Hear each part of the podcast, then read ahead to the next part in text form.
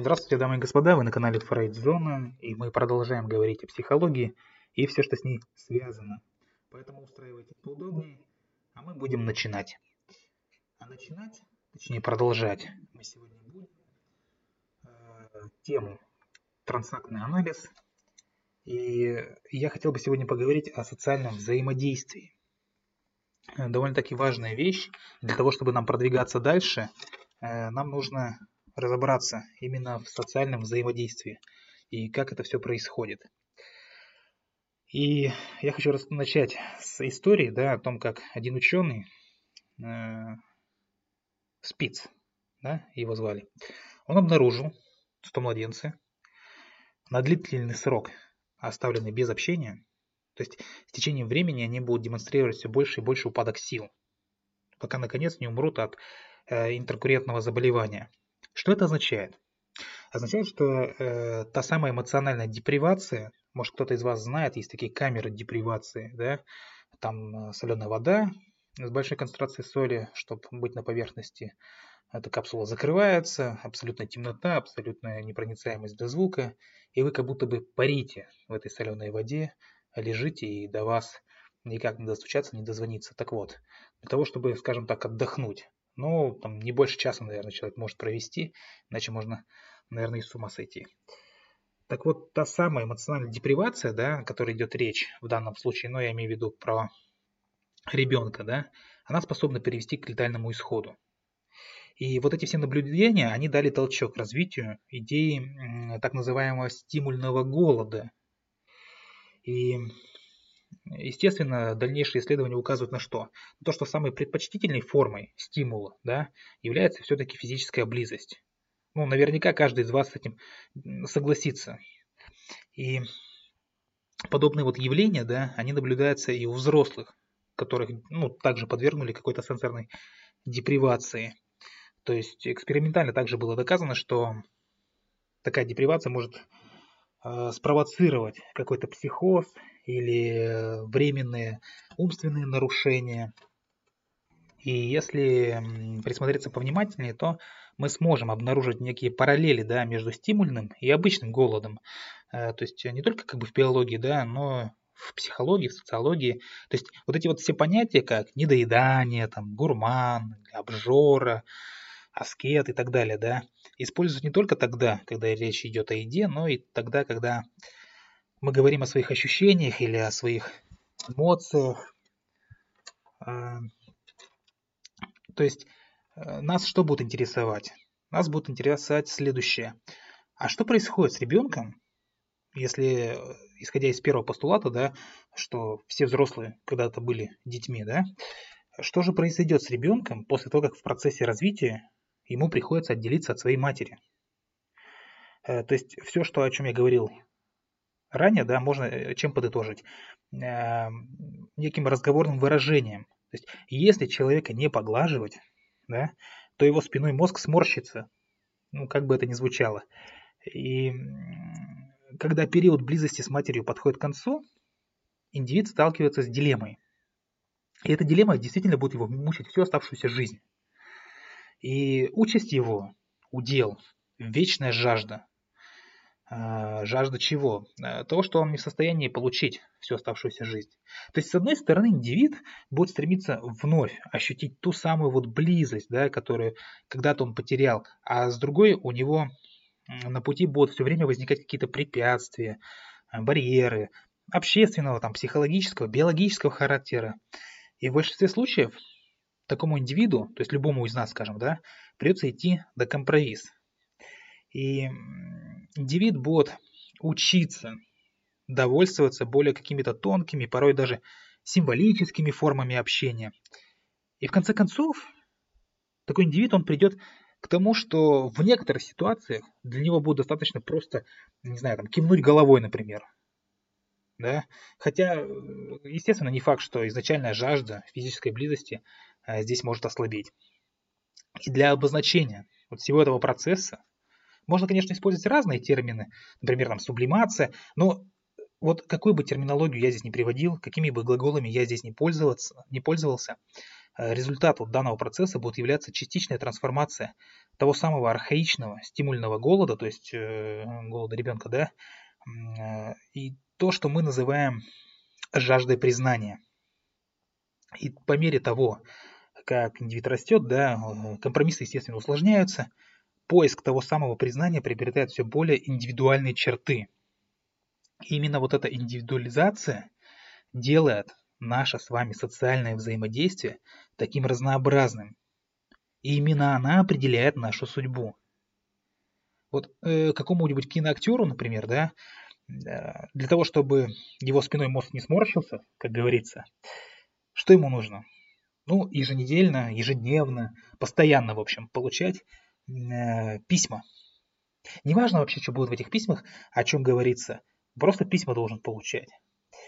А какой-нибудь ученый, он может плодотворно работать год, два, да хоть всю жизнь, да, э, получив всего лишь одно поглаживание, одно признание. Как некоторые говорят, это работа всей моей жизни. Я получил за нее там Нобелевскую премию. Вот оно. То есть вот этот термин поглаживание, да, он может употребляться как общее обозначение близкого физического контакта, да, то есть оно принимает самые э, различные формы в то же время.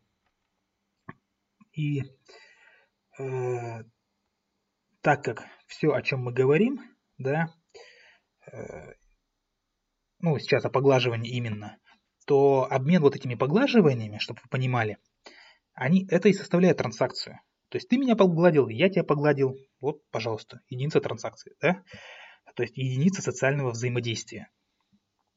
Так как это все, еще раз повторяю, имеет отношение к теории игр, о чем мы уже говорили, да, в прошлом касте я говорил про игры, то и важно, вот здесь я отмечу один принцип, который здесь прослеживается. Любое, еще раз повторяю, любое социальное взаимодействие, каким бы он там ни был, лучше, чем полное его отсутствие. Еще раз повторяю, любое социальное взаимодействие лучше, чем абсолютно полное отсутствие такового. Это было точно так же доказано экспериментально. Понятное дело, что на крысах там было три группы э, крыс. У одних э, было, значит, какое-то нежное обращение там друг с другом, а другую группу крыс там, условно, там током били, да, а третья группа крыс была абсолютно там инкапсулирована друг от друга, э, то есть без какого-то либо взаимодействия. Так вот, естественно, э, нашлось подтверждение тому, что о чем я говорил, что любое взаимодействие лучше, чем отсутствие взаимодействия. Теперь же мы перейдем к структурированию времени. Допустим, допустим, что э, физический контакт с ребенком или его там взрослый эквивалент, да, э, признание, э, они являются критически важными для каждого индивида. Тогда перед нами встает вопрос. Ну и что дальше? Ну, ну, ну критически важными, и что нам с этим делать? То есть, э, что делать людям после того, как они обменялись приветствиями, состоящими там, например, из одного слова «здравствуйте» там, или «привет», или э, сотни слов там, э, вот как на Востоке здороваются, да? После стимульного голода, который вот мы удовлетворили, привет-привет, э, что же нам делать? Э, так вот, после стимульного идет э, структурный голод – и вот как звучит извечная проблема подростков? То есть э, парень там встречается с девчонкой, э, сказал ей привет, и надо же, она ответила ему тоже привет. И все, у него стопор. А что делать дальше? Что мне делать дальше? Так далеко я никогда не заходил. О чем же мне говорить? То есть, э, вот эта, да, тема, о чем я теперь должен говорить, и это долгая продолжительная пауза в разговоре, то есть это именно незнание того, как дальше структурировать время. И оно вызывает чувство неловкости, ведь не только у подростков, но и у взрослых точно так же. И в какие-то моменты э, на ум во время разговора, да, после такого вот прессы, ничего не приходит, кроме как, э, ну не знаю, совершенно околеситься. Наподобие, а вы не находите, что вот, вот эти стены сегодня Э, очень перпендикулярны друг другу. Ну, вот, например, такое. То есть перед человеком, еще раз хочу сказать, всегда остро стоит проблема того, чем заполнить время. Время свое бодрствования. Э, кстати, когда говорю слово бодрствование, всегда вспоминаю одну историю. У меня есть знакомый, который очень много спит. Я раньше связывал это с тем, что он устает очень сильно на работе, и однажды я все-таки его спросил, почему ты так много спишь? Ну, неужели ты действительно так сильно устаешь, что ну, постоянно в спячке? На что он ответил, он вообще не устает. Просто ему не хочется бодрствовать. такие вот э, люди встречаются. И в этом экзистенциальном смысле люди, да, вступая во взаимодействие, они помогают друг другу в решении главной проблемы. И аспектом, главным аспектом структурирования времени может быть, э, ну скажем так, может быть программирование некое. И это программирование имеет три э, составляющих. То есть это материальная составляющая, социальная и индивидуальная. И самый распространенный, простой, удобный, там какой-то прагматичный способ структурирования времени заключается в чем? Э, индивид будет взаимодействовать с материей и фактами окружающего мира. Это обычно люди называют чем? Правильно, э, кто догадался, да? Называют обычно работой.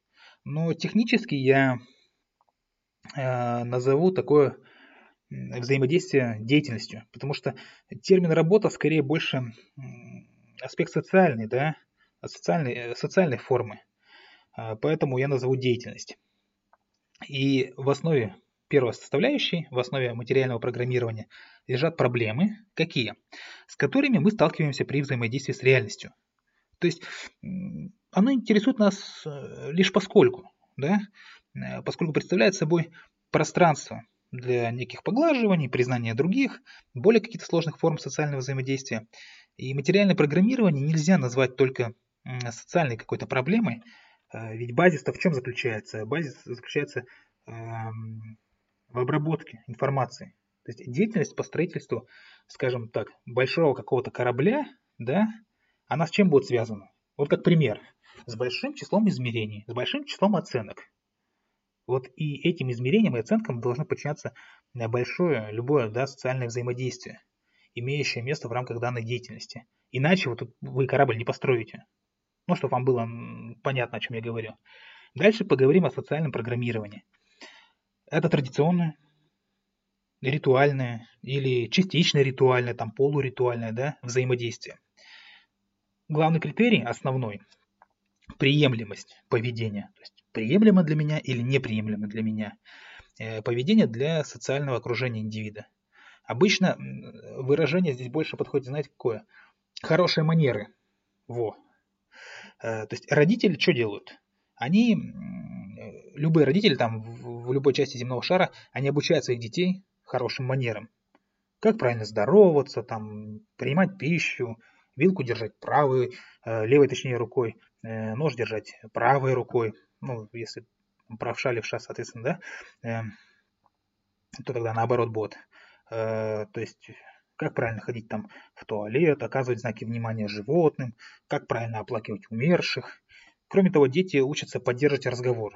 Да, пусть бывает там как-то совсем на автопилоте, но тем не менее, на какие-то определенные темы там критиковать, э, то есть ругать, когда кого-то нужно порицать, да, или хвалить, когда э, кто-то требует или похвалы, или каких-то положительных оценок.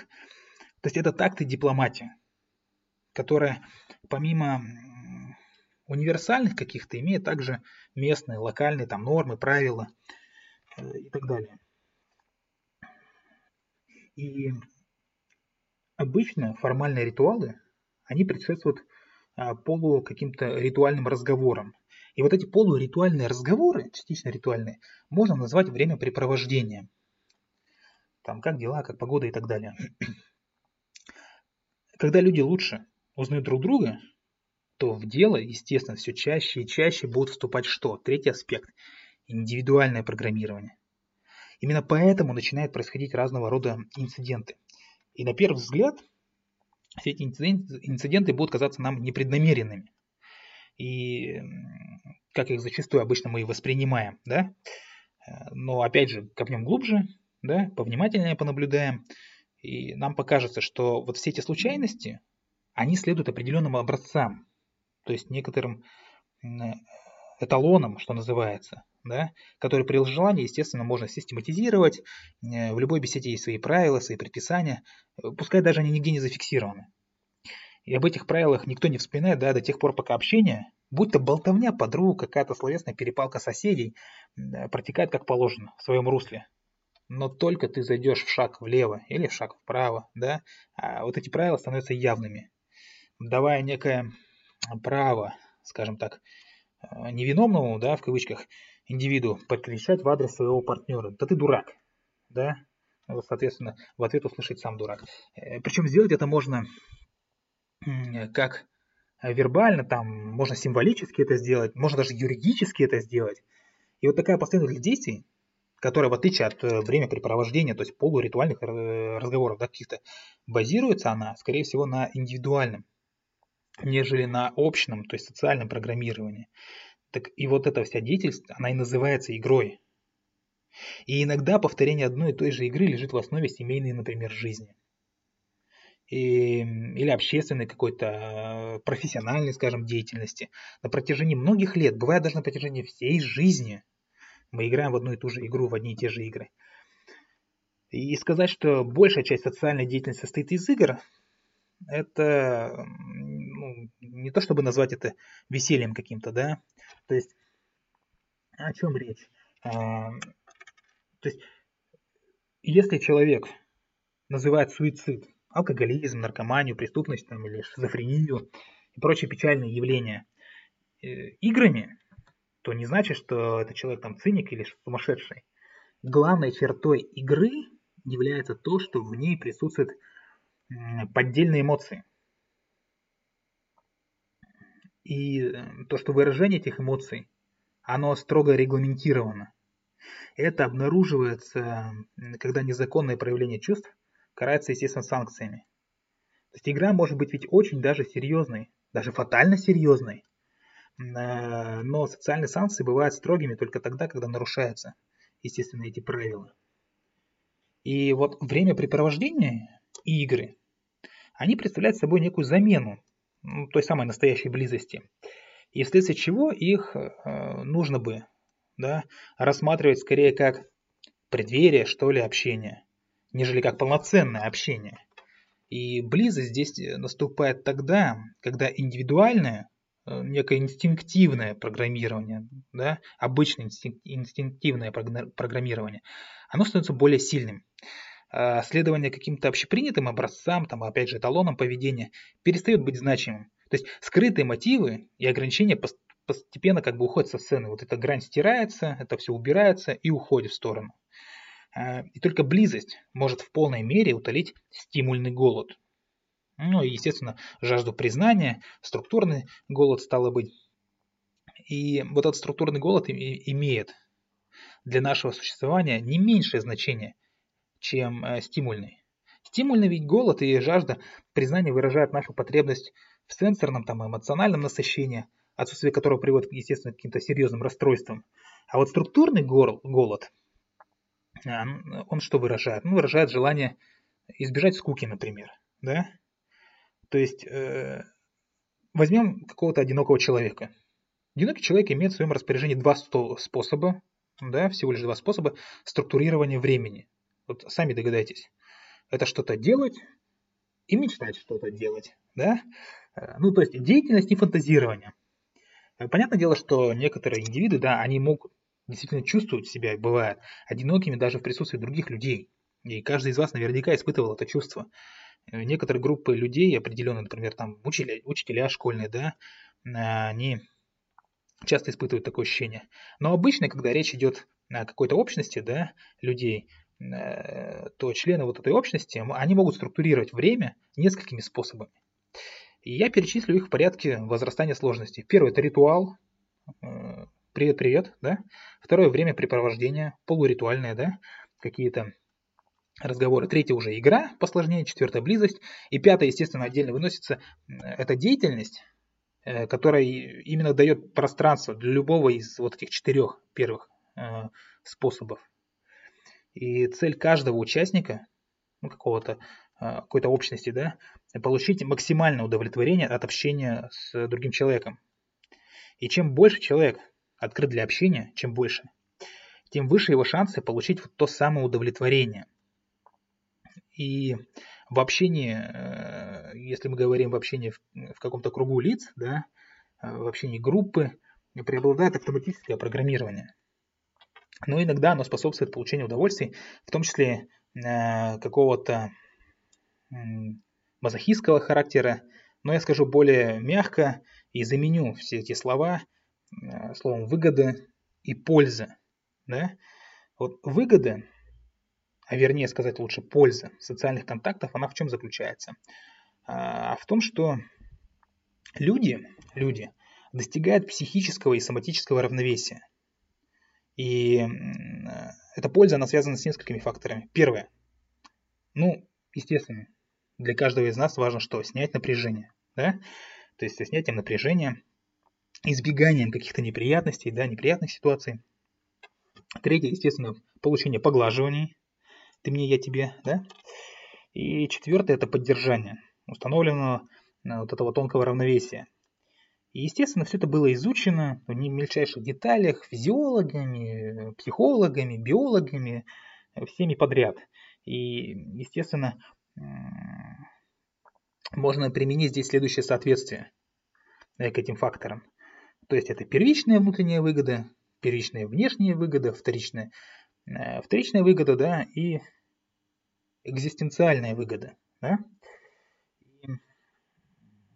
Опыт-то показывает что? Что изучение социальных транзакций с позиции э, преимуществ, с позиции каких-то преимуществ, выгод, он продуктивнее, чем при рассмотрении их в качестве защитных реакций.